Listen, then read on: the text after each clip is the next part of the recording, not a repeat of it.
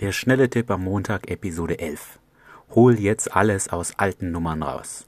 Schreib jetzt eine alte Nummer an, um ein Date auszumachen. Mein Vorschlag, schreib, hey, darf ich dich was Persönliches fragen? Fragezeichen. Warte, bis sie antwortet. Dann schreibst du, magst du lieber Cocktails oder Kaffee? Dann schreibt sie, haha, das ist doch gar nichts Persönliches, ich mag lieber Kaffee. Und dann schreibt ihr, prima, wie sieht's bei dir Freitag oder Samstag aus?